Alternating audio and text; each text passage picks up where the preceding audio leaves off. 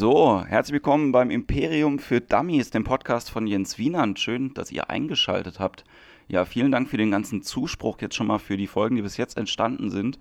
Ähm, genau, ich werde einfach weiter senden. Und ich habe mir vorgenommen, das zumindest mal jede Woche zu machen.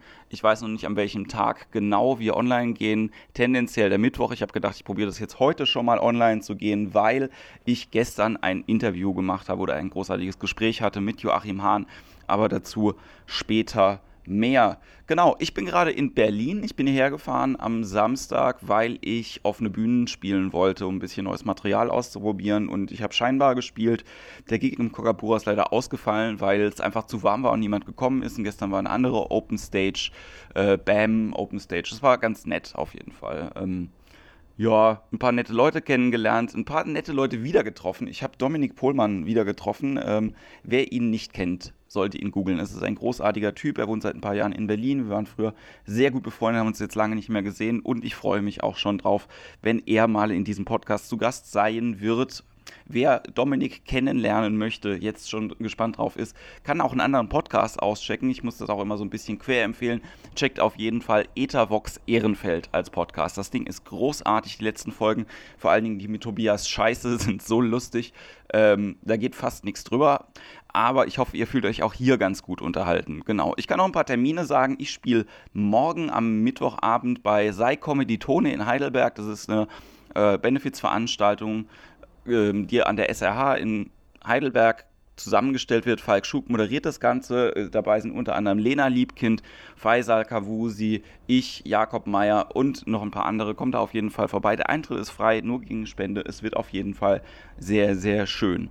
Genau. Und wie gesagt, ich bin hier in Berlin und gestern Abend habe ich mich mit Joachim Hahn getroffen und ihr solltet Joachim aus jedem Fall mal auschecken. Joachim ist meines Erachtens nach einer von den lustigsten Comedians, die wir im Moment in Deutschland haben. Ich habe sein Set das erste Mal gesehen bei YouTube, als ich halt nach neuen Sachen geguckt habe und ich bin äh, wirklich halb zusammengebrochen, weil es so gut ist, weil es einfach straighte, sehr, sehr dunkle One-Liner sind ähm, wir haben auch viel darüber gesprochen, irgendwie, äh, woher das denn kommt, so dunkles Material zu haben.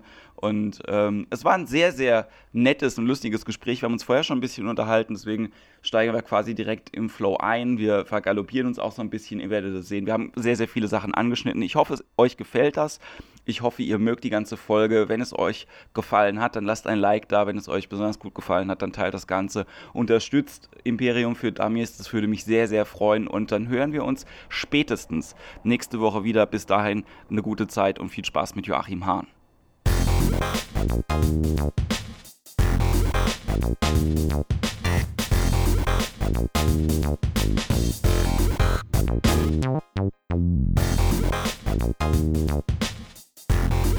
Report.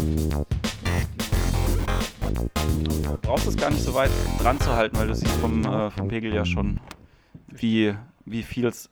Also ein bisschen näher, ein bisschen näher. So schon, ja, ja das, äh, okay. das reicht schon mal. Äh, sehr schön. Wir haben uns ja schon quasi den ganzen Abend über unterhalten, was äh, mich sehr gefreut hat. Joachim, hallo. Hallo. Herzlich willkommen Jens. beim äh, Imperium für Dummies. Ich freue mich sehr stark. Ja, ich freue mich Dank, auch. Endlich Dank. der äh, erste offizielle Alliierte. Wir hatten ja Lena letzte Woche bei der Folge da, das haben wir schon lange aufgezeichnet. Mhm. Ähm, genau, und wir machen einfach einen sehr, sehr lockeren Talk. Wir haben auch das schon sehr spät. Ja? Das stimmt. Schon sehr spät. Ähm, äh, wir sitzen in Berlin gerade. Das ist für mich ja untypisch, weil ich Berlin ja eigentlich gar nicht so mag. Bist du denn Berliner eigentlich? Ähm, Wahlberliner in dem Sinne. Ähm, und ja, ich bin hier eigentlich ganz happy soweit. Wo kommst du denn ähm, ursprünglich her?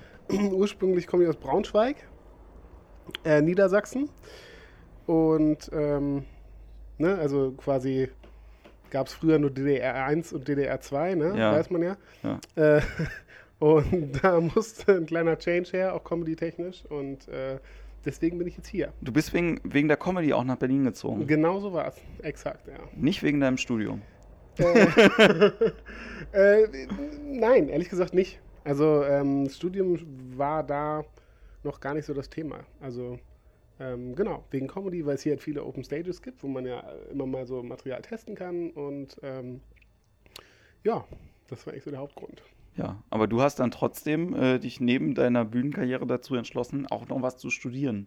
Und das ist ja gerade in Ja, den aus- Endzügen. Aus dramaturgischen Gründen, ja. Also, das, äh, ähm, in den Endzügen würde ich jetzt auch nicht sagen, aber ähm, ob Ja, das du bist schon im Stress auf jeden Fall. Es war jetzt schon schwierig, dich heute äh, quasi zu das kriegen. Stimmt, ja? Das stimmt, das stimmt. Was studierst du denn? Ähm, aber ich habe ja auch vor allen Dingen viele Comedy-Termine und so, deswegen, äh, nein, überhaupt nicht. Nicht einen, nicht einen. Ähm, ich studiere Sport und angewandte Trainingswissenschaften, tatsächlich. Ja, magst du es trotzdem? Ähm, ich mag's, weil mich einfach das thematisch immer schon interessiert hat.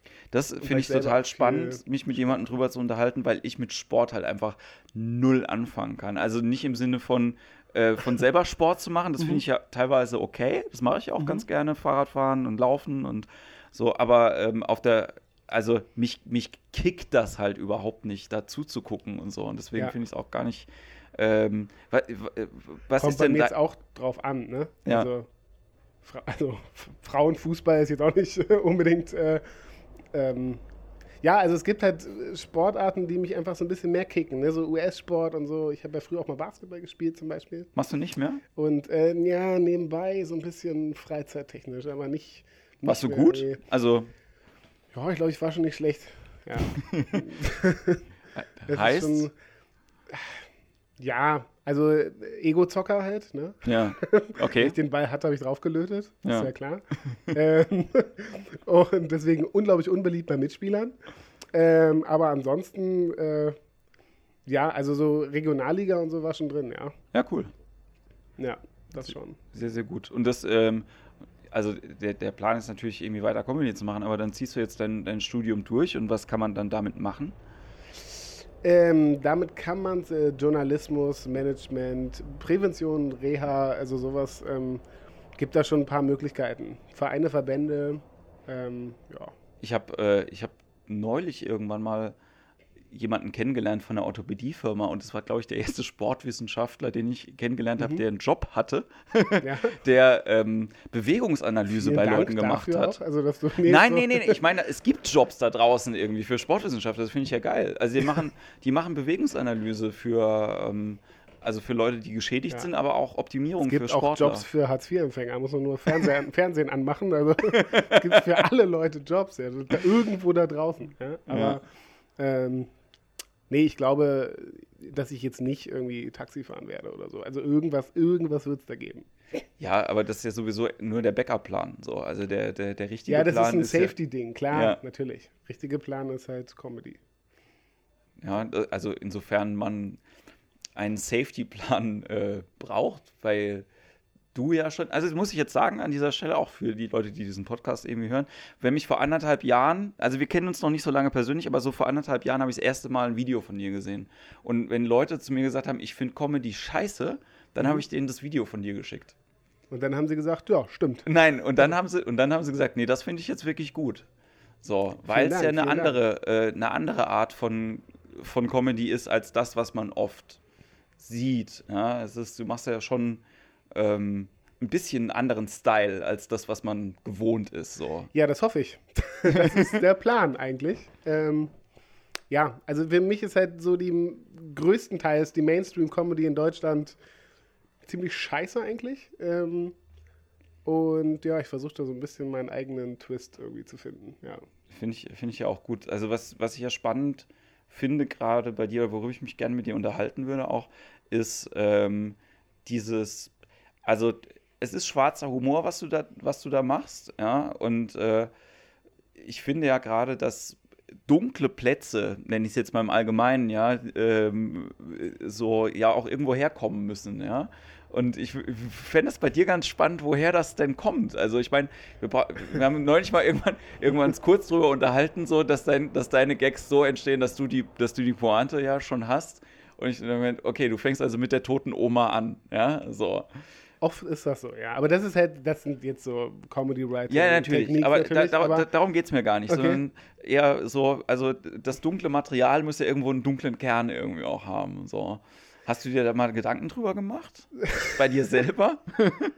Ich glaube, da müsstest du jetzt meinen Psychotherapeuten fragen, aber ich Hast du denn glaube, äh, ich hatte ganz lange einen tatsächlich. Ähm, hat mir aber nicht so viel gebracht. Also im Nachhinein schon, also man kriegt dann immer erst so Monate, Jahre später irgendwie mit, was der eigentlich von einem wollte und Ja. äh, was da eigentlich dann rausgekommen ist bei so einem Gespräch oder so. Ähm, aber ja, keine Ahnung, es gibt da, glaube ich, schon so ein bisschen so eine dunkle Seele. Ähm, Die, die haben ja viele Leute. Also ich meine, ich war ja, ich hatte einen Psychosomatiker ganz, äh, ganz lange, weil ich Kopfschmerzen gehabt habe und habe die nicht in den Griff gekriegt, weil ich ganz schlimm stressgeplagt bin. Ja, war sehr anfällig dafür. Aber natürlich ähm, glaube ich, wenn man mit, also bei mir war das zumindest so, wenn man mit 14 das erste Mal Braindead sieht und ist nicht irritiert von dem, was man da sieht, sondern Ja, findet das, das- nur geil, ja, dann ist halt was nicht 100% auf der, auf der Spur, würde ich einfach Wir haben sagen. mal irgendwann so. auf so einem äh, Kindergeburtstag oder so, äh, aus Versehen, ich weiß gar nicht mehr, wie es dazu kam, äh, Dawn of the Dead geguckt. Und zwar, wo die ganzen Zombies das Einkaufszentrum überrennen und dann, also die Originalversion Ja, ja, von, von ja. Romeo. Ja. Und äh, irgendwann gibt es diese Szene, wo der eine mit einem Schraubenzieher dem einen äh, ins Ohr rammt Ja. und irgendwie aus der anderen Seite vom Kopf das Blut rausspritzt und alle sind komplett ausgerastet und ich saß da so, ja, okay. Und äh, ich glaube, da haben sich diverse Eltern Sorgen gemacht in diesem Moment. Sie dachten so, erstmal, dass sie überhaupt diesen Film angemacht haben, ist vielleicht ein bisschen verantwortungslos. Aber ähm, dass dann da noch einer sitzt und das einfach mal so hinnimmt, ähm, ja, keine Ahnung. Irgendwas ist da wahrscheinlich. Also, äh, das zieht sich auch wie so ein roter Faden durch meine ganze Familie, dass äh, sich tausend Leute umgebracht haben und ähm, äh, irgendwie irgendwelche ja, Schizophrenieerkrankungen oder ähm, ja, keine Ahnung. Also es gibt halt äh, ziemlich kranke Geschichten einfach. Ja. Ähm, ja, und äh, irgendwie ist da auch, glaube ich, viel genetisch. So. Ja, also ich meine, das bei, bei mir, ich glaube, meine Familie ist auch nicht so ganz, ganz clever, so insgesamt, was das, was das angeht, ohne da jetzt irgendwie zu viel, äh, zu viel sagen zu wollen, aber irgendwo muss das ja, ist das ja auch herkommen. So. Und bei mir war es immer so, also noch nicht mal, dass ich mit Comedy halt irgendwie das ausgelebt habe, sondern ich habe mich halt viel mit meiner Jugend mit Horror einfach beschäftigt. Also mit Clive Barker fand ich so, als ich das das erste Mal gelesen habe, Hellraiser, habe ich gedacht, Okay. mein Gott, ist das gut. Ja. Ja, was mit 14 auch einfach keine Lektüre ist, so, Ja, muss ja, man einfach natürlich. sagen. Ja. Wenn jetzt heute so ein 14-Jähriger zu mir kommen will, kennst du 14-Jährige? Das sind, das sind, die sind, kap die sind nicht fertig, einfach. Also Ja, so, ja, das, absolut. und wenn dann so, Null so und ja, ja. wenn dann so jemand zu mir kommen würde, der auch so aussehen würde wie ich und würde sagen, hier, ich habe jetzt gerade Clive Barker gelesen, würde ich sagen, Alter, mach das nicht. Einfach hör auf damit. So, du bist da viel zu jung dafür. Und äh, Aber warum hat dich das so gepackt zum Beispiel? Also, Ich glaube, ähm, ich, äh, bei mir war das ganz, ich habe relativ spät angefangen, ähm, Filme zu gucken, die mich nicht mehr erschreckt haben, muss ich sagen. Ist total zweigespalten. So zum Beispiel, mein Vater hat mich, und das nehme ich ihm überhaupt nicht übel, ja, mit neun Jahren in Roger Rabbit mitgenommen. Und Ja. der Film ist für einen Neunjährigen zu krass einfach, ja.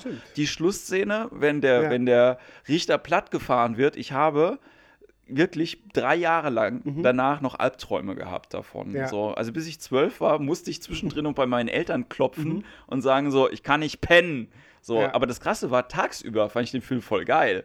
Nur ab dem Moment, wenn halt irgendwie das Licht aus war, war halt irgendwie, äh, war ich halt total fertig so. Und das war halt immer so zweigespalten. So, auch Mhm. wir wollten damals eigentlich gar nicht Braindead gucken, sondern Brain Scan. So einen Wimpy-Film mit, mit Edward Furlong. Ich weiß nicht, wer den, wer den Ja. gesehen hat. Der ist eigentlich nicht schlecht, muss ich Mhm. sagen. Aber wenn du eigentlich erwartest, so einen Science-Fiction-Film zu gucken Das mit so ein bisschen Grusel, ja, aber das ist eigentlich ganz geil, dass du das sagst, weil ich war ja gerade äh, mit äh, Rebel Comedy in Mali, in Ja. Afrika. Und äh, ganz lange haben ganz viele von uns gedacht, wir fliegen nach Bali. Also ich hatte quasi schon meine Taucherausrüstung und so alles zurechtgelegt, weil auch mein Manager mal geschrieben hat, wir sehen uns dann auf Mali. Und ähm, naja, und dann kommst du da hin und wirst irgendwie mit kugelsicherer Weste abgeholt. Das ist so das ähnliche, ein ähnliches Prinzip, ne? ja. Von so einer, äh, ja. Und ich überlege auch gerade, was, also ob ich, ob ich heute äh, in, einer, in einer geistig stabileren Verfassung wäre, wenn wir damals diesen Film nicht geguckt hätten. Mhm. Ja? Weil ich das noch wirklich weiß, dass wir den angemacht haben und danach so ich gedacht habe, geil, gallonenweise Blut. Das Ja. will ich jetzt sehen. Ja? Ja. Und ein Jahr vorher habe ich noch gesagt, ich möchte bitte nicht Nightmare on Elm Street gucken, einfach weil ich Mhm. krass Angst gehabt habe vor dem Film. Und es ist heute immer noch so. Also ich kann mir Filme nicht angucken, wo Leute hinter der Tür stehen und machen, buh, das kann ich mir nicht anschauen, aber wenn Ja, irgendjemand, so wenn Ding. irgendjemand einen Nagel ins Auge bekommt, ja, und das Ja. ist Nahaufnahme, das macht mir nichts aus irgendwie. Nee, das geht mir ehrlich gesagt genauso, ja. Muss ich auch sagen. Also ist auch, ja, ich weiß auch nicht. Irgendwie lässt mich das auch kalt. so. Und ich glaube, das ist die, das ist eine gute Haltung, also für uns beide zumindest, um, äh, um Comedy halt eben wieder draus zu machen. Weil das finde ich auch sehr, sehr spannend. Ist es bei dir auch so, dass du Sachen nicht visualisierst, wenn du sie sagst? Weil ich habe das Du meinst gemerkt. auf der Bühne jetzt? Auf der Bühne. Also, dass du nur den Text irgendwie äh, äh, sagst. Oder auch generell, wenn du, wenn du Leuten irgendwas erzählst. Ich merke das oft, dass Ja. ich das an- und ausschalten kann. Ich habe das nicht Ja, automatisch. das ist bei mir auch so, aber es ist, äh, das ist eigentlich blöd, weil ich finde, ähm, naja, wenn ich Sachen, also wenn ich jetzt was erzähle und das gleichzeitig visualisiere, dann kommt das einfach viel geiler, authentischer rüber Ja. meistens. Und ähm, ja, deswegen ist es eigentlich eher was, was ich nicht so cool finde. Also ich finde es halt geil, wenn man ähm, oder es ist halt einfach so, dass es schon so gut geschrieben ist, der Gag, dass das Bild sowas von äh, konkret ist schon, dass du auf der Bühne dann das sagst und das kommt schon so von alleine rüber. Das ist natürlich der beste Fall vielleicht. Aber äh, ansonsten ist das, glaube ich, schon nicht schlecht, wenn man das so visualisiert. Also Ja, für ich- mich. Also. ich, ich finde es bei, also bei, wenn man Sachen hört, und das ist bei mir auch immer so, wenn ich Sachen höre, ich visualisiere das auch, weil ich diesen, diesen Trigger bei mir im Kopf halt irgendwie dann anschalte. Ich will das ja dann auch sehen.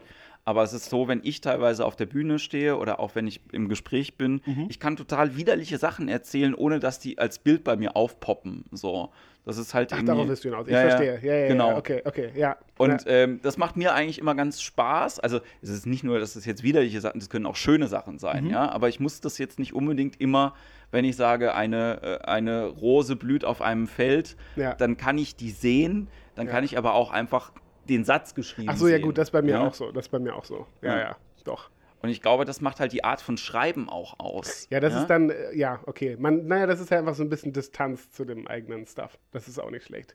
Also, ähm, Aber ich Ja. glaube, das haben nicht, also das haben viele Leute nicht einfach. Also diese, diese Fähigkeit. das stimmt, aber das ist zum Beispiel in der, in der Mainstream-Comedy auch nicht so das Problem in Deutschland, weil, ähm, ne, da ist es auch einfach so, die Leute erzählen ja auch nichts, was jetzt irgendwie so deep wäre oder so, dass man da dann irgendwie in Trouble kommt. Weißt du, was ich meine? Also, es ist alles so, oft sind das ja total oberflächliche Sachen oder, ähm, ja, einfach nicht lustige Sachen, egal, ähm, wo man dann einfach dieses Problem gar nicht hat. Mit der Visualisierung, ja. Ich, ich, das Ding ist halt Naja, das, du meinst doch jetzt, dass ich das, wenn du das visualisierst, dann berührt dich das so, oder? Das meinst du doch. ja, also Unter es, Umständen. es hat irgendeinen Effekt auf jeden Fall. Also es hat eher einen Effekt, Genau. als wenn ich, als wenn ich halt irgendwie nur die Informationen wahrnehme. Ja, so. Ah, okay, okay, okay. Und gerade ja. bei, der, bei der Comedy ist es ja auch so, dass du ja, äh, also nur Informationen, das funktioniert ja nicht. Ja, du musst ja auf die Ebene kommen, wo die Information Wo die- eigentlich gar keine Rolle spielt. Genau, So. wo die Emotion eine Rolle spielt. Ja. Genau. Und das, äh, das, das finde ich halt irgendwie ganz spannend, dass das halt manche Leute halt irgendwie machen, so ein bisschen wie äh, ein Zauberer, Mhm. ja, so, dass man halt irgendwie ein Tuch hat und dann nimmt man das Tuch weg und sagt, tada, Ja. hier ist jetzt die Pointe, so. Und dann gibt es aber halt auch wiederum äh, Leute, äh, wo du ähm, die ganze Zeit drauf guckst Mhm. ja, und dann irgendwie beim dritten draufgucken merkst, ah, das ist eigentlich gar nicht so, wie ich das gedacht habe, dass es ist. Ja, das ist ja halt auch eine Ja, Art von. das ist, was ich eigentlich geiler finde, ja, Ja. natürlich. Genau, stimmt, ja. Was für Leute Hast du magst gerade einen Zauberer gesehen oder wie kommst du jetzt auf das? Nee, ich, äh, ich glaube, äh, Zauberer ist einfach in meiner Omnipräsenz, in den vielen Sachen, die ich mache, spielt Zauberei eine sehr kleine Rolle. Ich habe ja wirklich letztes Jahr ein bisschen angefangen, so mit ein bisschen du Kartentricks. hast angefangen zu zaubern, Ein aber nicht auf der bisschen. Bühne, oder? Nicht auf dem, nee, Ja, nee, ja, das will also ich auch gar so- nicht. Fuck, weil, Gott will ich das Dank, nicht. ja. Das ist einfach, nein. Nee, ich finde es, Ich wollte schon gerade aufstehen und sagen, hier, tschüss, schönes Wochenende, ich habe Termine, aber nee, das würde ich auch nicht machen. Das Ding ist halt einfach, dass. Zaubern für mich sowas ist, ähm, ich gucke mir das teilweise gerne an, Mhm. ähm, weil ich die Technik halt super finde. Ja? Und ich finde auch so Leute wie David Blaine faszinierend, wo du jetzt auch nicht wirklich weißt, ja. was ist Technik und was ist halt einfach so persönliche äh, Indoktrinierung oder halt irgendwie Mhm. meinen Körper so gut kennen, dass ich bestimmte Sachen machen kann. ja. Und das finde ich dann schon faszinierend. Aber klar, also ich und äh, Übrigens, hört man diesen äh, Stuhl knatschen die ganze Zeit? ich glaube nicht. Es ist nicht meine künstliche Hüfte, möchte ich kurz sagen. Ist, Ja, okay. Alles klar, weiter bitte. Ja. Nee, ähm, ich, ich weiß nicht, ich finde ich find halt mit Zaubern hat man immer so ein gutes Bild äh, vor Augen. So. Und übrigens hat Ja, Pete stimmt, Holmes ja. eine sehr, sehr schöne Nummer über Zaubern halt irgendwie gemacht. Die, Ah, die habe ich ähm, auch gesehen. Bei Conan oder so. Ja, ne? ja, genau. Ja, das war ganz geil. Ja. Stimmt, ja. Arr! Ja. ja, das ist schon sehr, sehr gut. Ich habe neulich auch von Jamie Lissow oder so hieß der, ähm, so einen Joke gehört im Internet, ähm, wo er irgendwie erzählt, dass ähm, er hätte irgendwie von so einem Zauberer ein, ein Tape von der Show geschenkt gekriegt, also CD, Album, ne? Und dann hat er das halt im Auto angemacht, wollte sich das anhören und dann war halt ganz lange Stille und dann kam nur Tada! so, und er fand halt, ja, scheiße. So. Ja, es- Aber fand ich ganz gut. Hm, Ich hatte mir noch ein paar Sachen äh, überlegt, die ich, äh, die ich dich noch fragen wollte. So, was sind denn, also klar, dass die, Mainstream-Comedy ist ja äh, Buh und das äh, sagen wir beide und wissen wir beide, aber äh, was würdest du denn gerne vom Erfolg von dem Mainstream mitnehmen? Das ist, äh, das finde ich nämlich ganz spannend halt irgendwie. Ja, äh, Geld, Frauen, wo soll ich anfangen? ähm, nein, das, ich glaube, ähm, was würde ich da mitnehmen? Also ich, ich sag mal, ich finde zum Beispiel, äh, ich finde, dass Comedy in Stadien zum Beispiel super viel kaputt gemacht hat. Mhm. So, also von dem, ähm, ja, von diesem ganzen Flair und der Atmosphäre. Ähm, und ähm, dass so eine Halle mit, ich sag mal, höchstens 800 Leuten ähm, für mich viel mehr, also jetzt persönlich Erfolg bedeuten würde, als wenn ich jetzt eine Halle habe mit 8000 Leuten. Ja. So. Ähm, ist halt einfach so, weil ich finde, Stand-up muss immer was, was Nahes sein, das muss immer ein Dialog mit den Leuten sein und so. Ähm, deswegen, so was Ticketverkäufe angeht und so, äh, klar will man da irgendwie auf so einem bestimmten Level landen irgendwann, aber ähm, das ist jetzt, ja, weiß nicht, eine Mario Bart Rekordshow oder so wäre jetzt nichts, was ich anstreben würde. Ich, ich glaube auch, dass, ähm, dass du zu speziell bist, um das äh, Zu hinzukriegen. schaffen, das ist korrekt, ja. Ja, also, nee, nicht um das zu schaffen, sondern, also, ähm, ich hatte mit, einem- mit einem Freund neulich die Diskussion irgendwie auch darüber gehabt, ob es denn bei Comedy genau wie bei der Musik Genres gibt. Und natürlich gibt es das halt irgendwie. Absolut. Es ist nur nicht so klar deklariert. Ja, ja. Ja, und genau wie du halt irgendwie sagst, Mainstream-Comedy meint man damit eigentlich nicht vom Erfolg Mainstream, sondern meint eine bestimmte Art, wie es gemacht ist. Ja, Ja, ja, Weil es genau. auch bei den Newcomern natürlich Leute gibt, die in diese Schiene Klar, reinschlagen. klar, ja. Und auch bei den erfolgreichen Leuten gibt es, die halt Bits haben oder ganze, ganze. Sets, die halt äh, außerordentlich sind. Und es ist trotzdem so, dass man, auch wenn man was anderes macht, ähm, ich würde jetzt mal sagen, mein Beispiel ist ja immer bei, bei Musik, ja, man hofft halt, dass man irgendwie so, so gut ankommt wie eine Indie-Band irgendwann, ja, die halt Mhm. wirklich ihre Fans hat, ja. Theorie der Tausend, da können wir gleich irgendwie noch ein bisschen drüber sprechen, aber dass man eben nicht zur abgefahrenen norwegischen Black Metal Band wird, die so einen Insiderkreis halt irgendwie nur hat, ja, man dann Ja, auch nur ja. Freaks vor sich hat. Das bringt, das bringt ja auch nichts irgendwie Ja, langfristig. das stimmt. Ähm, nach der Show dann vielleicht. Aber, genau. Ähm, aber ja, nee, sehe ich ganz genauso. Also ich glaube halt, dass ähm, ja, man, man muss sich halt so eine eigene Fanbase erspielen. Das ist einfach so. Und ähm, live dauert das natürlich sehr viel länger, als wenn man jetzt zum Beispiel das über irgendwelche äh, TV-Medien etc. macht. Ähm, aber das ist auch okay. Also ich glaube, dadurch äh, hält sich dann, hält man sich unter Umständen dann auch auf dem Level länger. Also es ist ja oft so, dass dann ähm, äh, viele so mit so, einem, mit so einem gesellschaftlichen Trend irgendwie ganz groß werden auf einmal und dann sind sie irgendwie ein paar Monate wieder später wieder weg vom Fenster. Oder ein paar Monate nicht, aber vielleicht zwei Jahre später. Aber so. das, das bringt mich halt zu, äh, zu quasi dem nächsten Thema, was ich eigentlich auch noch anschneiden wollte, nämlich, ähm, also mit Theorie der Tausend meint man halt, um das kurz zu erklären, ich muss auch immer ein bisschen klugscheißen bei dem Podcast hier zwischendrin, das ist eigentlich eine Theorie, die aus, der, äh, aus dem Musikbusiness kommt, nämlich, dass man als Band oder als Künstler, wie auch immer das ist, eigentlich nur 1000 Leute braucht, die im Jahr bereit sind, 100 Dollar bzw. 100 Euro für dich als Künstler auszugeben. Weil die Milchmädchenrechnung dann halt irgendwie sagt, dass du einen Jahresumsatz von 100.000 Dollar oder Euro generieren kannst. Ja. Was cool ist, um ein gutes Jahresgehalt halt eben zu haben. So. Und äh, deswegen, einer von den Gründen, warum ich mich so über meinen tausendsten Facebook-Freund äh, gefreut habe, weil ich gedacht habe, so, das ist jetzt einfach mal ein. Sch Natürlich gibt nicht jeder von diesen Facebook-Freunden 100 Euro für mich aus, ja, Ja. so. Aber ähm, es ist ja halt auch Es so. sei denn, er guckt sich deine Show zehnmal an in einem Jahr. Du, was natürlich, vielleicht findet er die Witze so geil, dass er sagt, den muss ich nochmal hören.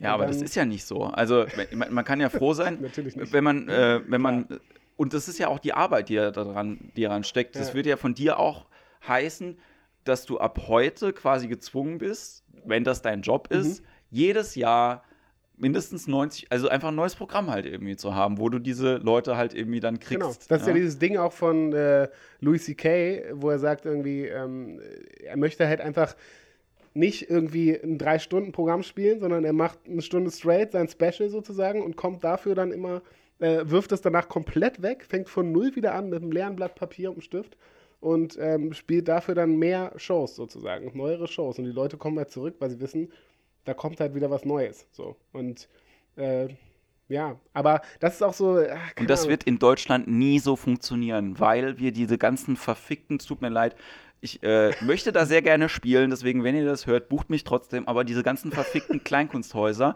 mit zwei Jahren Vorlauf. Ich schreibe doch nicht jetzt ein Programm, ja, das Ja. 2017 irgendwann gespielt wird, ja, mit, ir- das macht doch überhaupt keinen Sinn, das ist doch überhaupt nicht Mhm. Ja, mehr aktuell. Das bin doch nicht mehr ich, der das Vor Dingen, spielt. die buchen ja auch dann was ganz anderes. Also, Ja? ja, absolut. Ja. Also das vor allen Dingen, also ich meine, äh, du machst jetzt auch keine Witze, die einen zeitaktuellen Bezug irgendwie haben, wobei dein Philipp Rösler Witz schon jetzt was ist, wo man den Kindern erklären muss, wer Philipp Rösler halt ja, wirklich ja. ist. Ne? Kann ich So, auch jetzt schon wieder wegballern, ja. ja. Ähm, aber ja, natürlich. Also natürlich. Aber das, ja, Also ich will mich ja nicht jede. Ich, ist halt auch die Frage, ne? In so Kabaretthäusern ist natürlich auch dann immer was Tagesaktuelles gefragt. Ja. Es ist halt die Frage, wo spielst du? Also, ist halt die Frage, sind das überhaupt so Häuser, die man sich erschließen möchte? Ne? Ich- Ähm, also ich will ja gern Kabarett machen, aber ich habe halt kein Geld für einen Sakko. Ich verstehe, ja. Das ist wirklich das Hauptproblem einfach. So. ja. Und das, äh, und das andere Problem ist natürlich das äh, sogenannte Baumwollfeld. also, Ne? Also Ja, ja. Ähm, genau, wie ist, wie ist das denn? Äh, das würde mich auch noch interessieren. Du äh, bist mit, mit den Rebels ja ab und zu irgendwie auf, äh, auf Tour. Ich würde jetzt einfach sagen, von den Shows, die ich jetzt halt irgendwie gesehen habe von den Rebels, ähm, dass das nicht unbedingt jetzt auch deine Zielgruppe halt irgendwie äh, ist, wenn da, wenn da Kopftuchträgerinnen Trägerinnen halt irgendwie in der ersten Reihe irgendwie auch Ja, es sind. sind ja nicht nur, nicht nur Kopftuchträgerinnen. Also es ist ja schon bunt durchgemischt auf jeden Fall. Ähm, äh, es ist schon hauptsächlich jüngeres Publikum, was mir Ja. schon zugute kommt auf Ja. jeden Fall ähm, bei dem Material so.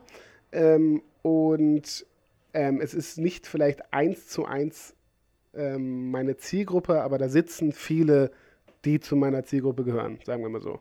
Oder die zu deiner Zielgruppe werden, uns vorher nicht wussten. Genau, das sowieso, ja. Wenn es gut läuft, dann ja. Genau.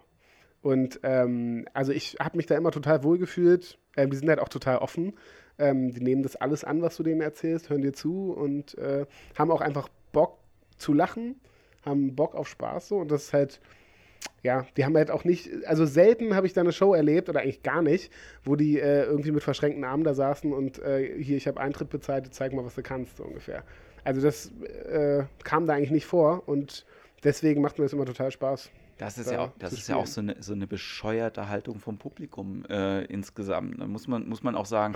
Also ich, ich sage das über, äh, überhaupt nicht, weil ich, ähm, weil ich das Publikum diskreditieren will in irgendeiner Art und Weise. Ja, es ist auch so, dass wenn ich Geld für bestimmte Sachen bezahle, ich eine gewisse Erwartungshaltung halt irgendwie da dran habe. Die kann teilweise erfüllt werden, teilweise kann die auch überstrapaziert werden. Ich erinnere mich, dass ich einmal auf einem Konzert war, von, hat mich ein Kollege mitgenommen, von so einer, äh, äh, von so einer Metal-Band irgendwie. Mhm. Alter, die haben drei Stunden gespielt und da war die Zugabe noch nicht fertig. Und da habe ich irgendwann auch gedacht, so, oh, das ist verdammt Okay. anstrengend einfach Ja. auch, ne? So, und äh, Hagen Greta hat, glaube ich, viereinhalb Stunden gespielt, als ich den mal live gesehen habe. Viereinhalb Stunden. Und die Leute waren komplett erschlagen danach. Die konntest du da du raustragen. kannst ja auch nicht lachen bei ihm zwischendrin. Zw- Also Na, das ist na, ja halt ja. Einfach, einfach nur, du, du wirst, du kriegst einfach nur viereinhalb Stunden lang schlechtes Gewissen eingeredet, dass du überhaupt da Ja, bist. absolut.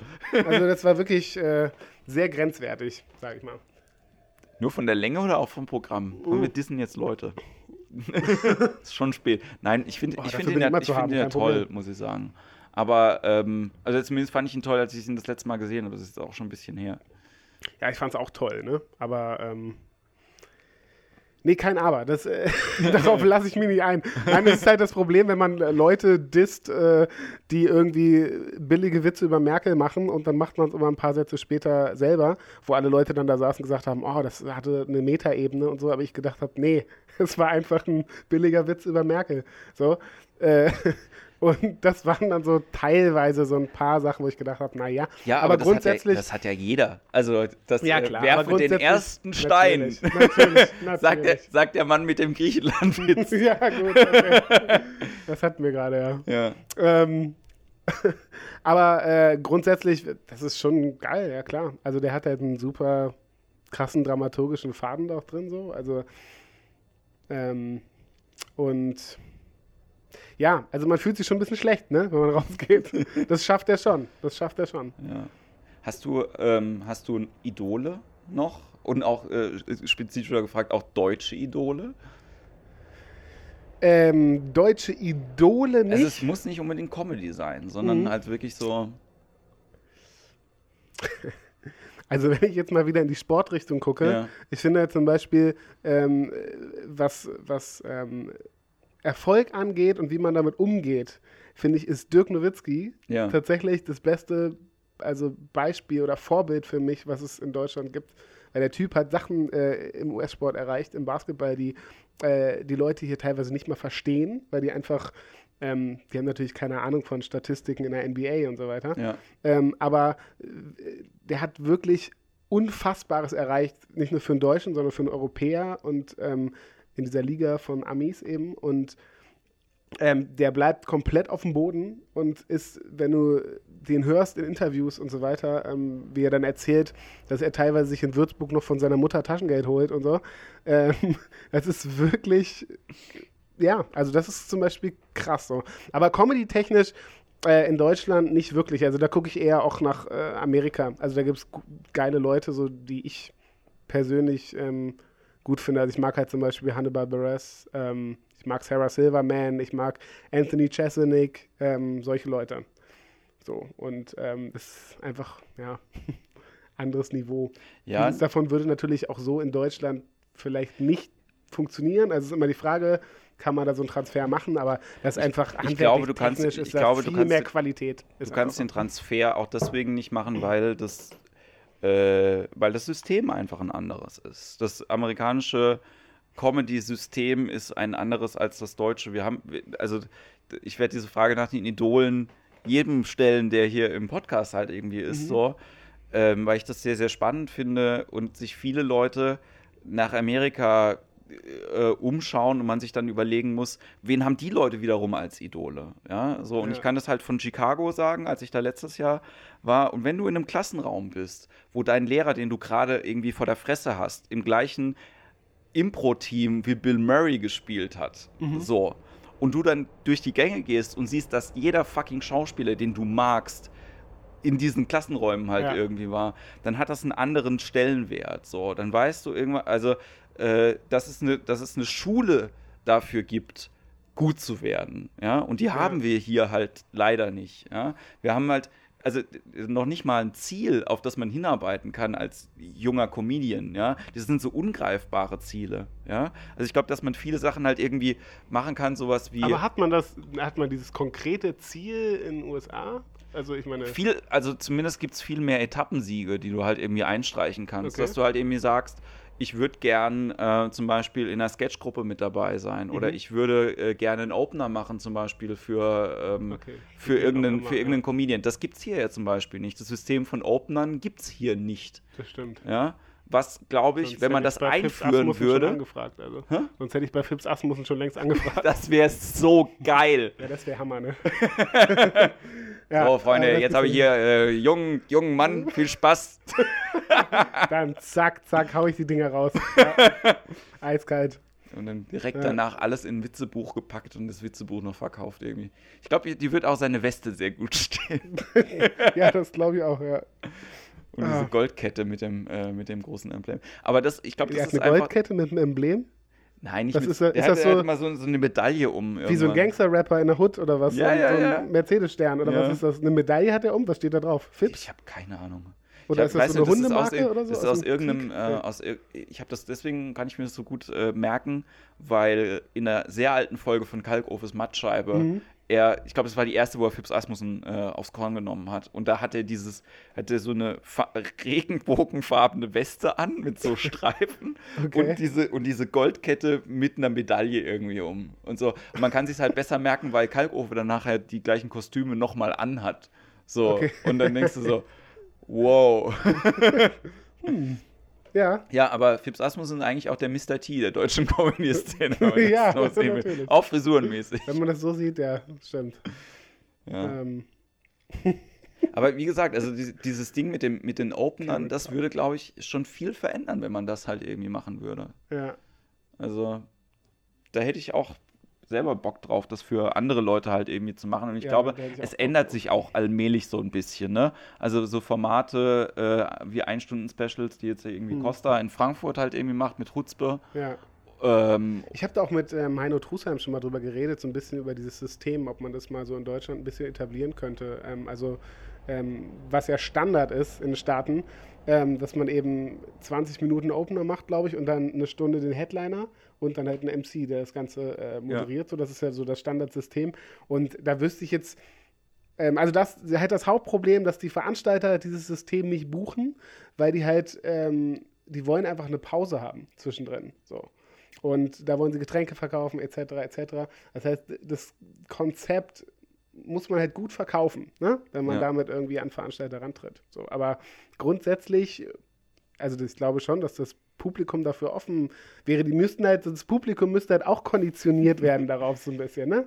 Also, dass du halt eben nicht da rausgehst und sagst, oh Mensch, war ja jetzt nur irgendwie, keine Ahnung, 70 Minuten schon vorbei, naja, sondern dass du da, mit, da rausgehst mit dem Gefühl, war geil, war lustig und ähm, jetzt will ich aber mehr noch. Also, Ja. das ist ja eigentlich das Gefühl, mit dem Ja. du rausgehst. So, hungrig nach Hause gehen. Dass du hungrig nach Hause gehst, genau. Ja. Und dann weißt du halt, ähm, Und trotzdem sagst, es war richtig geil. Das Genau. ist halt einfach das. Ne? Genau. Also, und dass du dafür nicht eben kaputt sein musst danach, ja.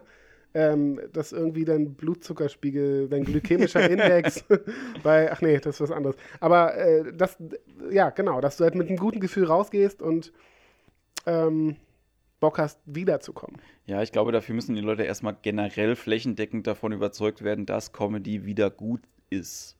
Also ich glaube, das ist halt einfach Mhm. auch ein Problem, dass äh, dieser Begriff so schändlich benutzt worden ist über die letzten 20 Jahre, ja, seitdem es halt irgendwie dem, äh, das Ding gibt. Ähm, und das ist mit vielen Begrifflichkeiten ja irgendwie so. Ich habe es das letzte Mal mit Lena ja auch schon darüber gehabt, dass früher, ich habe da gesagt Rap, aber eigentlich Hip-Hop gemeint, dass das so negativ besetzt war und man damit einfach nur eine Schiene verstanden hat, obwohl ganz viele Sachen damit gemeint worden sind. Bei Comedy ist es ja genauso. Und bei ähm, Second City in, in Chicago oder wo auch immer, wir sagen, we do everything in Comedy. We do Stand-up, Sketch and Improv. Das heißt, es ist der Überbegriff für alles, was darunter ist und lustig ist. Ja. So. Und hier ist halt Comedy dummerweise gleichgesetzt mit einem gewissen Style Mhm. von Leuten. Und dann muss man immer irgendeinen Namen dazu schreiben. Da muss der Tod, ja, Death Comedy irgendwie dazu schreiben, ja. Mhm. Stimmt, oder, ja. oder, oder Nico Semsrott muss Stand-Up Tragedy halt irgendwie dazu schreiben. ein Label ja? einfach. genau. Ja, ein Label, damit die Leute verstehen, ah, es ist jetzt nicht der, der Standard, den man ansonsten halt Mhm. irgendwie kriegt, Genau. ja. Anstatt dass Nico Semsrott zum Beispiel einfach als Nico Semsrott auf die Bühne geht. So, Ja. ne? Wie es halt Oder man einfach ungefähr sagt. Nico Oder- Semsrott, Comedy. Weil es viel sein kann, weil es Ja, einfach ja. auch gut sein kann, wenn nur Comedy dabei Und die steht. Leute haben halt, äh, ne, Jonglage, Zauberei, Bauchreden, ist ja alles mit drin. Alles ist da mit drin. Und das ist halt auch äh, völlig fehlbesetzt. Ich habe ich hab's äh, mit, ähm, mit Jonas vom Lumpenpark irgendwie drüber gehabt, als wir uns unterhalten haben, so, die gehen ja jetzt auch durch die Decke. Mhm. Und ähm, er hat gemeint, so, was machst du jetzt? Ich gemeint, ich will Comedy jetzt irgendwie machen. So, dann ist es einfacher mit dem Labeln irgendwie auch, einfach nur, weil ich ja so viele verschiedene Sachen irgendwie auch mache. Und so regional ist es vollkommen okay, aber bundesweit kannst du halt irgendwie nicht mit so einer Mhm. gewischbaren äh, äh, Tüte halt irgendwie auftauchen und halt irgendwie sagen, ja, ich mache 15% Impro, ein bisschen Musik, äh, Stand-up, das funktioniert halt einfach nicht. Und ähm, aber, die, aber die Aufteilung bei den Wettbewerben ja immer relativ gleich ist. Du hast einen Stand-Upper, der gut ist bis okay. Du hast einen Musikact, ja, dann hast du einen Ausländer, der irgendwas macht und einen wacken Zauberer. Das ist, das, das ist einfach. Und der Klavierkabarettist gewinnt. Ja. Klavierkabarettist gewinnt. Das ist der Klassiker. ähm, ja, das stimmt. Aber das ist auch eher dann eine Sache, da tragen die, also die Leute, die halt genau das zusammenstellen, eher die Schuld. Ne? Also, dass man das Gefühl hat, man ist eigentlich im Musical gerade und nicht in der Comedy-Show. Das ist ja auch das Ding, dass ähm, auch da, muss man das äh, leider sagen, das System versagt. Ja, weil die Entscheider teilweise Leute sind, genau wie in der Musik, genau das Gleiche, warum Leute, die es mit ihrer eigenen verschissenen Band nicht geschafft haben, mhm. irgendwann mal über äh, zehn lokale Auftritte rauszukommen, als Musikredakteur für irgendeine Fachzeitung halt irgendwie enden. Genauso sind das Leute, die irgendwann mal im Karnevalsverein es nicht geschafft haben, weiter rauszukommen, die Laienschauspielgruppe ja. irgendwie verlassen mussten, genau. weil sie es verkackt haben, machen dann ein Kleinkunsttheater auf, ja, so und es ist total super, dass die das machen, ja, aber man muss halt dann irgendwie auch immer sehen, äh, so dass das eigene Scheitern so eine Geschichte ja. miterzählt, ja. Und ich das glaube, stimmt. dass das halt einfach viel, äh, viel Stuhlklammerei halt irgendwie auch einfach ist. Ne? Und auch, äh, ich war, das war die schlimmste Veranstaltung, in der ich äh, lange gesessen war. Irgendwie, äh, äh, was gibt's denn zu lachen? Ja? Äh, ähm, Co Comedy im deutschen Fernsehen von der Grimme Akademie in Köln. Ah. Das war echt furchtbar. Das war furchtbar, da wollte ich auch hinkommen, weißt du es noch? Ja. Da habe ich dich mal angeschrieben, gefragt, äh, ich weiß nicht mehr, was ich Ja, ja, genau. Genau. Äh, ja, ja, genau. Wir gehen da nächstes Jahr nochmal hin. Ah, ja, oh, okay. nee, weil das Ding war, dass die, ähm, dass ich, ich zitiere hier, ja, ja. Den, den Unterhaltungschef vom ZDF, ja, mhm. mit, den, mit den Worten: Wir sind mutig, aber nicht zu mutig. Wir wollen überraschen, aber nicht schockieren. und ich habe gedacht, wir sind scheiße, und das nicht nur ein bisschen. Mhm. Ich dachte so, Alter, das geht halt überhaupt nicht. Weil das Leute sind, die einfach Angst haben, ihren Job zu verlieren. Die ja. so viel Kohle verdienen und ihr ganzes Leben darauf ausgerichtet ist. Ja, irgendwie aber auch. wobei du als ZDF-Unterhaltungschef eh schon für Satan arbeitest, ist der Rest eigentlich auch egal. Aber äh, so ist es, ja. Stimmt. Ne, das ist einfach, der Mut fehlt dann einfach, ne? Also, ähm, ja, das Potenzial zu Scheitern ist halt einfach viel zu groß, weil alles an Quote, äh, Quote gemessen wird und ähm, nicht an Qualität. Also zum Beispiel das, ähm, ich glaube sogar Stromberg oder so wäre ja fast abgesetzt worden, irgendwie nach der ersten Staffel, weil sie gesagt haben, die Quote war scheiße. Dann haben sie dann festgehalten und so. Also das macht halt eigentlich keinen Sinn, ne? Das, das Ding ist ja auch einfach, dass, und da sitzen ja auch BWLer und Controller halt irgendwie mit da drin und auch selbst die müssen ja das Prinzip zwischen Cash Cow, Rising Star und Pur Dogs verstehen, ja. Mhm. So, und ähm, es ist halt so, und nochmal irgendwie diese, diese Amerika-Analogie halt irgendwie zu, zu beflügeln, dass man in Deutschland halt eine Cast von irgendeiner erfolgreichen Sendung hat und treibt die Sau durchs Dorf, bis sie verreckt. Ja. Und das muss man einfach so sagen. Und das, ähm, ich glaube, also ich sage nicht, ich sage nicht, dass die Wochenshow scheiße war. Ja, überhaupt mhm. nicht. Wir fanden das total gut. Aber wie viel geiler hätte das sein können, dieses System zu nutzen, um neue Leute halt irgendwie oder noch mehr neue Leute halt irgendwie durchzuschleusen. Ja, ja. also SNL ist ja quasi dafür gemacht, neue Acts aufzubauen. Ja, und äh, dieses Durchschleusen ist ja einfach ein Teil davon, Leuten eine, also eine Chance zu geben, zu gucken, performen sie gut oder schlecht und dann fliegen sie halt irgendwie auch raus oder gehen halt irgendwie weiter. Ja. Wie auch immer. Allein, und in Deutschland ist es eben so, halt immer wechselt. Ne? Den kenne ich, den, das, das bleibt so. Ja, ja, ja. Und dann, und dann bleibt der halt einfach auch da, ja, mhm. und geht nicht mehr weg. Ja, ja, genau. Also das, das fehlt halt so ein richtig anarchisches Konzept, ja, wo halt du nicht eben weißt, was kommt, wo der Moderator wechselt, wo alles wechselt, wo es keine feste Struktur gibt oder sowas. Aber niemand hätte die Eier, das zu machen. Das ist das Problem. Es gab früher mal auf dem Oh, das ist ein Aufruf an, an Zuhörer, wem, die, wem noch einfällt, wie diese Sendung hieß. Und zwar, oder vielleicht weißt du, dass ich. Äh, wie alt bist du eigentlich, Joachim? Das habe ich gar nicht gefragt. Wie alt bist du denn? Äh, 29. 29. Dann genau. bist du fünf Jahre jünger als ich, aber vielleicht. Da warst du zu jung bestimmt. Es gab auf Sat 1 als Sat 1 neu war, in den Sat.1 ersten zwei Jahren, gab es eine, eine, eine Sendung im Frühstücksfernsehen am Wochenende, bei der die Moderatoren immer eine Palette abgestandenes Hundebier verlost haben. Und ich frage mich immer noch, wie hieß die Sendung und wie hießen die beiden Moderatoren? Wem das einfällt, bitte in die Kommentare drunter Was ist schreiben. Hundebier? Kannst du das kurz Das war, es war einfach Bier, das für Hunde gemacht war. Die, es war nicht, war, ja, frag mich nicht, keine Ahnung. Okay. Also die fanden das, glaube ich, auch sehr, sehr lustig. und Aus ich, Hunden, oder? Achso. Ja, und ich würde nur Okay. gerne diese Sendung nochmal sehen, weil ich sie als sehr abwechslungsreich und chaotisch abgespeichert hatte. Ich glaube, das waren dann einfach so zwei Ja. Leute, die es nicht zu Viva geschafft hätten später und denen hat man dann Verstehe. einfach eine Sendung gegeben für Kinder morgens. das ist großartig, das ist ein gutes Konzept. Gut, ja. Ja. Normalerweise ist es auch oft andersrum, ne? Dass sie dann bei Viva und so weiter sich äh, paar Jahre irgendwie die Nase zukoksen und am Ende verscherbelt man sie nochmal in Kika. so, so ist es ja meistens. Okay, Hundebier. Na gut, nee, kenne ich nicht. Ähm, aber das ist tatsächlich relativ anarchisch, wenn man darüber nachdenkt. ja. Ja, muss ich schon sagen. Es gab auch, gab auch Drops früher mit äh, so einem geilen Trailer. D wie Denken, R wie Raten, O wie O, P wie Preise, S wie Super, Drops mit Jürgen. Und dann kam so ein Zottelhansel, der halt dann so eine Sendung moderiert hat. Jürgen, ja. Ja, und der Schlussparcours war halt irgendwie so, so ähnlich wie bei American Gladiators. Dass er dann selber alleine durch, oder? Nee, nee, da mussten die Kinder dann durch. Ja, Da mussten nur, die Kinder durch. Ja, okay. das nur oh, das kommt mir bekannt vor, irgendwie. Okay. American Gladiators ist auch so eine Sendung, wo ich mich frage, warum hat die es nie ins deutsche Fernsehen richtig geschafft? Also, Ja, ne? Also so DSF als- eine Zeit lang, aber Ja. nicht so wirklich etabliert. Ja. Ja. nee, Eigentlich ich komisch, meine, warum gab es Ach, kein du deutsches, deutsches Konzept? deutsches Konzept, ah, ja, das genauso verstehe. ist? Ja. das ist eine gute Frage. Das wäre das, das wär bestimmt, ich, ich, wür, ich wäre so gerne mal äh, in, in irgendwelchen Archiven ja, von Mhm. Produktionsfirmen und würde da Ideen, die wir uns Ja, nicht wobei- getraut haben. Wobei, äh, die hatten ja alle immer so eine hautenge Neoprenuniform irgendwie an mit der amerikanischen Flagge. Ja. Ob das so gut angekommen wäre, wenn die Deutschen da. also, das ist halt die Frage, glaube ich. Weißt du, so in SS-Uniform so an Ringen langhängen vielleicht? Ich weiß nicht. Aber Ja, Nein, die ich ja meine, so, die hatten auch so geile Namen. Ähm, ich kann mich, an Iceberg kann ich mich, glaube ich, noch erinnern, den gab es. Titan? Nee.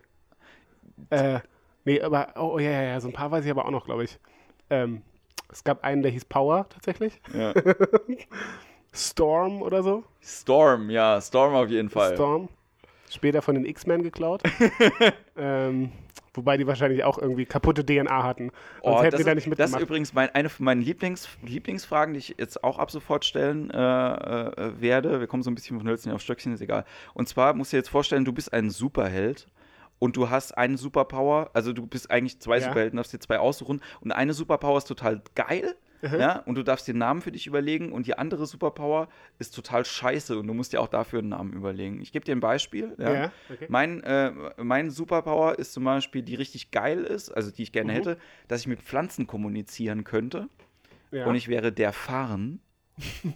Mhm, und die Superpower, die total scheiße wäre, wäre, dass sich jedes Lebewesen auf dieser Welt in mich verliebt und ich Mhm. wäre Dr. Amore. das wäre, oh ja. Das wäre äh, sehr, sehr, sehr, sehr wack. Hast du, hast du spontan eine Superkraft, die du richtig geil findest? Also, was ich eine geile Superkraft finden würde, ja, ja. äh, ich würde gerne so Flammen in den Augen haben, Ja. aber einfach um Situationen dramatischer zu gestalten. das wäre so eine Superkraft, die ich gerne hätte. Und eine Superkraft, die ich nicht so gerne hätte. Ah, das wird schon schwieriger. Ähm, ich glaube. Ah, fällt mir jetzt spontan nichts ein. Eine Superkraft, die ist schwierig. Ja, was ist denn total unangenehm? Wenn man irgendwie. Also zum Beispiel, wir hatten, äh, äh, welchen, welchen Anti-Held ich ziemlich geil fand, war Bullet Magnet Man, der, Ja. egal wohin man schießt, immer verwundet wird. Ja, das ist hart, ja, das stimmt. Ähm, Egal, hab's im Hinterkopf. Kannst du ja vielleicht nachher äh, zum Schluss noch, ja, ja, mir fällt Schluss was ein, auf. mir fällt auf jeden Fall was ein. zum Schluss noch auflösen. Sprich mich nochmal drauf an gleich. Ähm, genau. Äh, zum, äh, zum Thema Idole, ich muss das jetzt nämlich noch kurz an dieser Stelle erzählen, ansonsten verpass- vergesse ich das nämlich wieder. Äh, dass im Zug nach Berlin Jürgen von der Lippe direkt vor mir gesessen hat. Und das Ja. war total absurd einfach, weil man sich gar nicht überlegt, was man zu seinen Idolen sagen würde. Das ist eigentlich das, wo ich mir lange Gedanken darüber gemacht habe. Ich habe mich dann irgendwann getraut. Zu deinen Idolen. In, na, nee, Ja, aber ja. zu, das Ding ist ja halt einfach, ähm, ich fand den immer gut, Ja. ohne jetzt irgendwie ein Jürgen von der Lippe Poster bei mir irgendwie an der Wand hängen zu haben, aber Mhm. es ist halt einfach so, ne, äh, dann ist der Wurm drin oder solche Sachen halt Ja. irgendwie von ihm, fand ich immer gut und ähm, ich habe natürlich irgendwie jahrelang auch nicht mehr an Jürgen von der Lippe gedacht, ja, aber dann sitzt der halt im Zug vor dir Mhm. Ja. und dann was machst du dann? Ja? Und ich habe gedacht, so, quatsch ich ihn jetzt nicht an, ärgere ich mich, ja? Quatsch ich ihn jetzt an, wird's irgendwie doof. So, Ja. und dann habe ich gewartet, bis er quasi ausgelesen hat. Er äh, reißt sehr gerne äh, Zettel aus Zeitungen, das kann ich für über ihn verraten. Oh, okay. Und ähm, dann habe ich ihn angequatscht und habe nur gemeint, wenn er später der Langeweile hat auf dem Weg nach Berlin, dann würde ich mich total freuen, wenn er fünf Minuten Zeit für ein paar Tipps hätte. So, für einen Oh. jungen Comedian und äh. Moderator. Sehr und dann gut. kam er da dann fühlt so er sich direkt geehrt wahrscheinlich. ja, und dann kam er so zwei Stunden später, kam er dann, so, was wollen Sie denn wissen? Ja. Ja. Und ich fand das ein sehr angenehmes Gespräch äh, mit ihm. Und das Krasse war, dass er von jungen Comedians gesprochen hat und meinte damit Mario Barth und Bülent. Ah, so. okay. Und da merkst du erstmal, was für ein Generationenunterschied in der Unterhaltung Ja, ja, ja. da ist, teilweise Mhm. so bei Leuten. Und ähm, er hat gesagt, er, fand, er findet John Cleese nicht lustig. Und er findet Steve Martin nicht lustig. So. Uh, Ja. okay. Interessant. Ja. Okay. Aber äh, hat auch ein Das hätte ich paar. jetzt gar nicht gedacht. Ich Ja? hätte gerade bei ihm so britischer Humor mit John Cleese und so, das hätte ich jetzt schon getippt. Ja, aber er hat gemeint, ihm war das immer so, äh, so ausgenudelt, irgendwie, dass die eine gute Idee pro Sketch gehabt hätten und das hätte ihm nicht gereicht. Okay. So. Fand ich eine spannende, Ja, äh, spannende Aussage. So. Aber ähm, auf jeden Fall habe ich mir viele Gedanken über Ja. dieses Thema gemacht. Da sitzt jemand, den man irgendwie auch kennt, so. Und Ja. ich erzähle das ja auch teilweise auf der Bühne, so was, was das Thema Fan sein Das wäre angeht. vielleicht auch so eine Superkraft, weißt du, dass du jeden, jeden Witz einfach bringen musst, obwohl du schon weißt, der ist nicht witzig. das, Das oh, ist so, das ist hart. Oh Gott, oh Gott. Ich stelle mir gerade stell das Kostüm vor mit Ja. so traurigen Smileys. ja, ja, natürlich. genau. Der Anti-Joker irgendwie. Ja, das Der, ist so, der, der, der, der, der, nee, der, der, der Witz. oh Gott, gesch- äh, der, der Sadman, so wie Sandman, schön, nur ja, dann hat schön. das N durchgestrichen. Ja, genau. So. Das wäre zum Beispiel was. Ja. Okay, über was habt ihr noch geredet? Ähm, wir haben äh, über, ich habe ihn gefragt, wie er angefangen hat, so und ob er Idole gehabt hat. Ja. Und er hat gemeint, er hat halt äh, angefangen als Liedermacher. So, und heute ist er ja so eine Promenadenmischung. Mhm. Was ich relativ spannend finde, weil äh, er wirklich auch einer von den Leuten ist, denen das nicht negativ ähm, dargereicht hat, so viele verschiedene Sachen zu machen. Ich glaube, Ja. heutzutage, wenn du anfangen würdest und sagst, wie ich, ich eben so das manchmal probiere, ich mache alles. Ja? Mhm. Ja. Weil du mich übrigens nach deutschen Idolen gefragt hast, ganz Ja. kurz noch. Äh, Jürgen von, also ohne Jürgen von der Lippe gäbe es auch nicht Harald Schmidt. Ne? Ja. Die Story kennst du ja wahrscheinlich. Also, dass er Erzähl sie gerne nochmal. Die Leute kennen die bestimmt nicht. Ähm, naja, also was heißt die Story? Aber es ist so, dass er wohl ähm, eben, es ist ja, das Format ist ja eigentlich von den, aus den Staaten eben übernommen, kann man sagen. Jay Ja. Leno, Letterman, dieses ganze äh, Late-Night-Talkshow-Ding. Und ähm, Jürgen von der Lippe hat eigentlich ähm, diese Shows gesehen und hat gesagt, sowas bräuchten wir eigentlich in Deutschland. Und er hat überlegt, wer könnte sowas machen? Und ähm, das war, glaube ich, zu Zeiten, da hat Harald Schmidt entweder noch Verstehen Sie Spaß gemacht oder schon Schmidt einander, da bin ich gerade nicht ganz sicher, aber äh, er hat sich halt gedacht, ja, der Harald könnte das so. Da musste das, äh, verstehen Sie Spaß gewesen, weil wir schon miteinander war vorher. Ah ja, okay, okay. Ähm, genau, und ähm, ja, dann hat er eben Harald Schmidt das, oder zusammen mit ihm quasi ein deutsches Konzept dafür entwickelt. Übrigens Warsch miteinander, die Anarcho-Sendung, die du vorhin verlangt hast. Ja, ist mir auch gerade aufgefallen. Ja? Ja, stimmt. Eigentlich die schon. Folge, wo schon. 10.000 Fliegen im WDR-Studio freigelassen worden Ja, sind, ja. war der beste Fernsehmoment, den ich damals gesehen habe. Mhm. Ich war, war 13 oder so, als, als die das gemacht haben. Aber das werde ich nie vergessen, wo wirklich Feuerstein diesen Eimer gehabt hat und die wirklich während der Sendung 10.000 Fliegen in diesem scheiß Fernsehstudio freigelassen haben. Das ist geil. Aber sowas traut sich, wie gesagt, heute keiner mehr. Das ist so. Oder Fotzi-Bär einfach. Also auch das, Ja, Das ist einfach. Ähm, ich bin sehr stolz, dass es die, die dritte Folge ist und nicht bis jetzt jeder geschafft hat, das Wort Fotze irgendwo unterzubringen. ja das ich gut. ist äh, auch wichtig, denke ich. ja, das sollst du ja, ja, beibehalten. Running, äh, Ja. Ja, ein, wie, wie sagt man das so schön, dass wir, wir haben eine, äh, eine Erzählstruktur, die sich irgendwie wieder, ein Narrativ. Ein, Ein, ein Narrativ. ja. Ja. sehr gut. Ja. Ja. Ähm, genau, aber das ist, äh, das ist ganz spannend, weil das auf eine andere, auf so ein anderes Thema, über das ich total gerne mit Kollegen halt irgendwie red, äh, kommt. Und zwar, wir denken uns zurück an das Jahr 1995. 1995, nee, oder 1994 war es, glaube ich, Ja. als RTL gerade auf Sendung gegangen ist. Ja. Und zu diesem Zeitpunkt ist äh, Saturday Night Live schon 20 Jahre erfolgreich gelaufen in, äh, in den USA. Und Hugo Egon Balder kommt zurück nach Deutschland und sagt, ich habe was gesehen. Jetzt, Ja. wie konnte da RTL Samstagnacht bei rauskommen? Also, nicht falsch verstehen, ja. Für diesen Zeitpunkt war RTL Samstagnacht ein neues, großartiges, modernes, spektakuläres Format. So. Aber eine von den Grundideen von Samstag äh, von, von Saturday Night Live ist es ja eben auch, dass die Cast wechselt. So, dass du das Ding als Nachwuchsplattform äh, halt irgendwie. Was man aber auch dazu sagen muss, damals gab es ja in Amerika schon Comedians, ja. Also das war ja, das war ja, da gab es ja Stand-up und da gab es Ja. ja eine Stand-up-Kultur schon Ja. und so weiter, ne? Ähm, und bei Wir hatten ja damals nix. genau, nicht wir mal hatten, Krieg. wir hatten nicht mal Krieg, genau. Und ähm, das war so, dass äh, die bei Samstagnacht, glaube ich, ausschließlich Schauspieler genommen haben. War das nicht so? Und Ja, dann ich ist glaub, halt, ja. ja, und das ist halt, also das wäre für mich schon so ein Ding, wo ich sage, also die meisten Schauspieler, die ich kenne, sind meistens, die können total geile andere Sachen so, aber sind meistens schlechte Stand-Upper, zum Beispiel. Ja. Und das waren dann natürlich eher Sketche und Sketch-Shows und da denkst du natürlich schon eher an Schauspieler und so, aber ähm, denen fehlt auch, auch äh, oft so das Timing, finde ich. Ähm, und das ist ja auch essentiell in so einem Sketch. Also ich meine, ähm, viele Schauspieler können dramatisch alles, aber sind halt null witzig. ja, aber das ist ja, also Vielleicht wäre jetzt so eine Theorie. Ich habe keine Ahnung, warum. Nee, also das mit den Schauspielern, das kommt natürlich, das kommt natürlich dazu. Ich glaube, dass es halt irgendwie auch einfach daran lag, dass man nicht den Produktionsapparat gehabt hat damals. Was auch eine Theorie einfach sein kann, weil SNL richtig groß aufgeblasen ist, einfach halt irgendwie von dem, von dem. Es gibt einen sehr, sehr guten Podcast, den kann ich auch an der Stelle nochmal empfehlen, der ABC of SNL zwischen Kevin Smith und äh, John Lovitz der im John Lovitz äh, Theater aufgezeichnet worden ist, wo John Lovitz in jeder Folge von einer Season bei SNL erzählt, die er mitgemacht hat. Und ähm, dass er halt auch erzählt, wie der Produktionsprozess halt irgendwie damals war, irgendwie von wegen, man trifft sich montags zum Brainstorm, bla bla bla.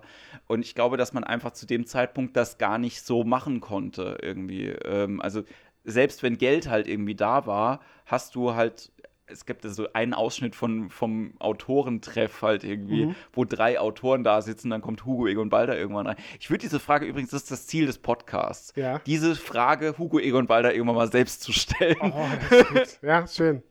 Ja.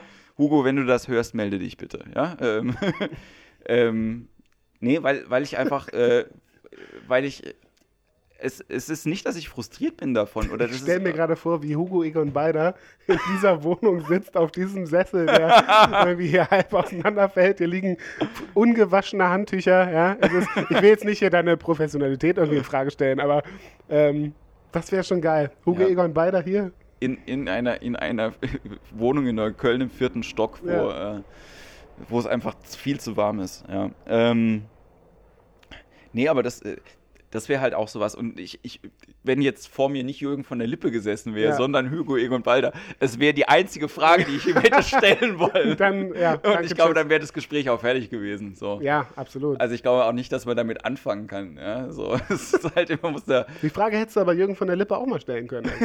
das wäre auch interessant geworden. Sagen Sie mal, Herr von der Lippe, als Sie damals RTL sagten, nein. ich fand Sie ja ganz toll bei äh, Didier und die Rache der Enterben. Ja, Nein, das ist ja, das ist ja auch. Supernasen, das waren sie doch.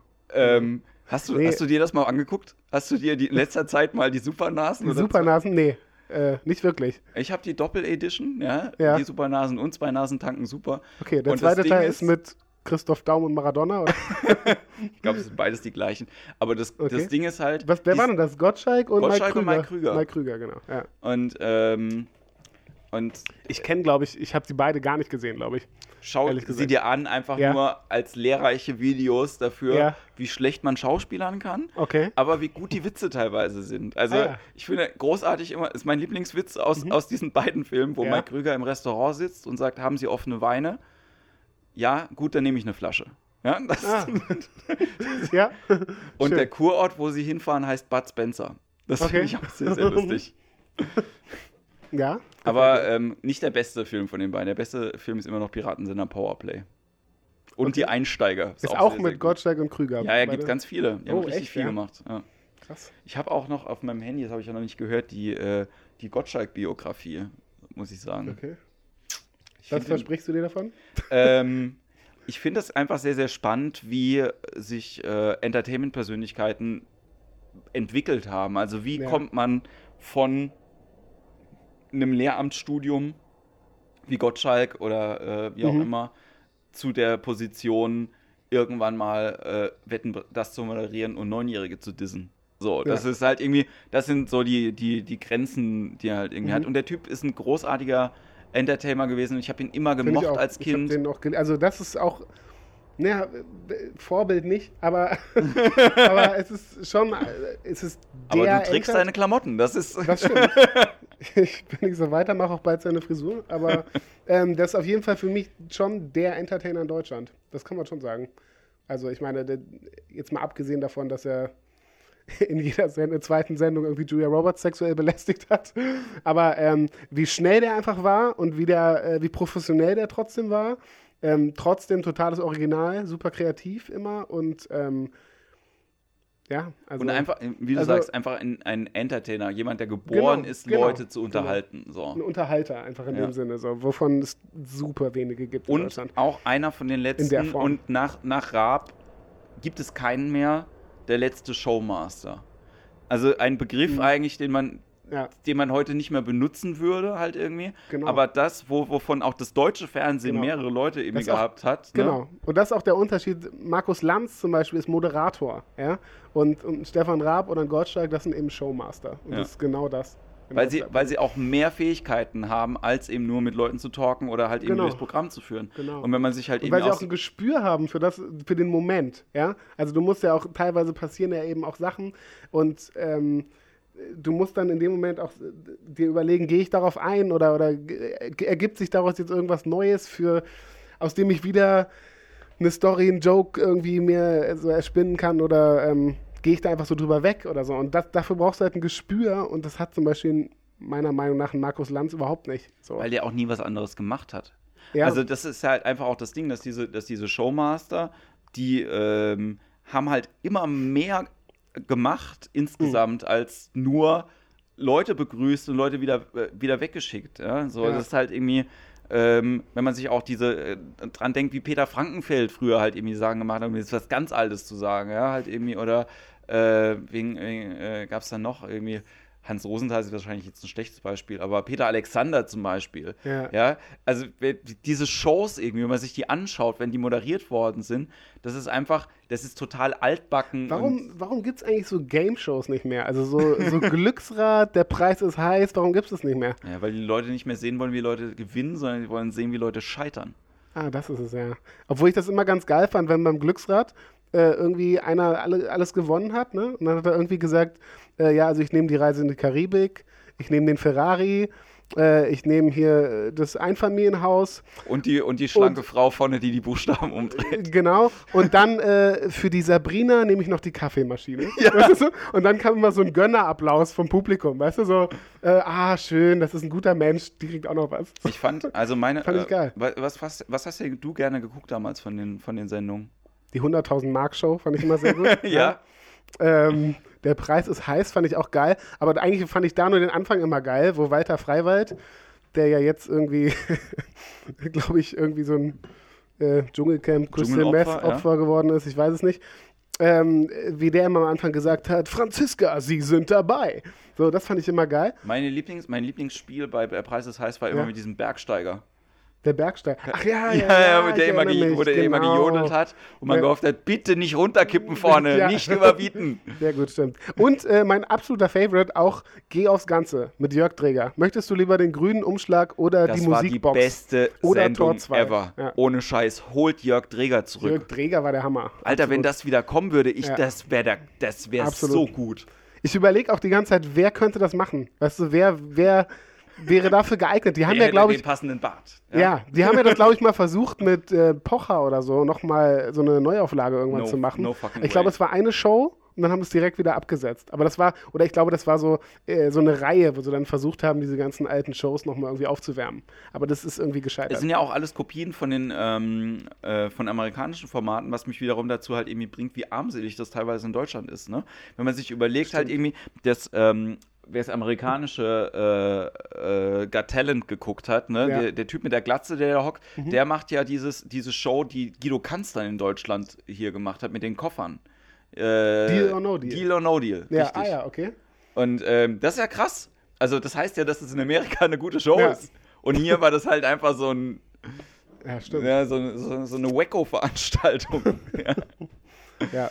Wobei ich sagen muss, ich hätte, ich hätte äh, auch, ähm, glaube ich, ich so ein Quatsch mit diesem Typen, der dann angerufen hat. Oh, also bei Typen, Deal or No Deal. Das hast du jetzt mal gesehen? Nein, wer hat da angerufen?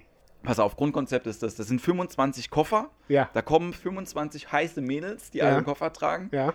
Allein schon die zu bezahlen ist absolut egal. Ja. Und du suchst dir von vornherein einen Koffer aus als Kandidat. Mhm. Du sagst jetzt irgendwie von den Koffern hätte ich gerne die 17. Und Ja. die ganze Show besteht nur darin, dass ähm, Guido Kanz als Moderator versucht, dir den Koffer abzukaufen. Für Okay. einen ersten relativ niedrigen Betrag. Das heißt, der es Preis. geht ab da nur noch um diesen einen Koffer? ja. Ah ja, okay. Es geht immer darum, nimmt er das Geld oder behält er den Koffer? Und dann wird nach und nach, werden die anderen Koffer aufgemacht. Und dann siehst du halt eben, ich glaube, der Höchstbetrag ist 50.000 Euro. Ja. Und dann gibt es aber auch einen Koffer, in dem nur 1 Euro ist. Mhm. Oder 50 Cent oder so. Und dann kann es halt irgendwie sein, nachdem halt irgendwie dein 50.000 Euro Koffer weg ist, dass nur noch der 25.000 Euro Mhm. Weiß Koffer... der Moderator, dass da irgendwie 20.000 drin sind? Weil er weiß es auch nicht. Okay. Sie tun so, als wenn er es nicht wüsste. Und die einzige Person, die es offiziell weiß, Mhm. ist ähm, jemand, der oben in der Regiekabine sitzt. Ja. Der Makler, der Ja. dann quasi immer den Preis für den Koffer irgendwie äh, Ah, okay. äh, vorgibt. Und ich habe mir das mal auch äh, dann jetzt im Englischen mal Mhm. angeguckt und da ist das wirklich spannend.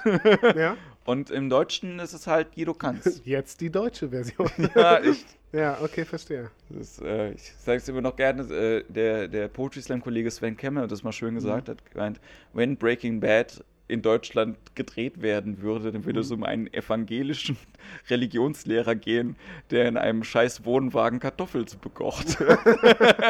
Ja. Ich Und- warte ja immer noch ähm, auf äh, The Walking Dead mit Monika Lierhaus in der Hauptrolle.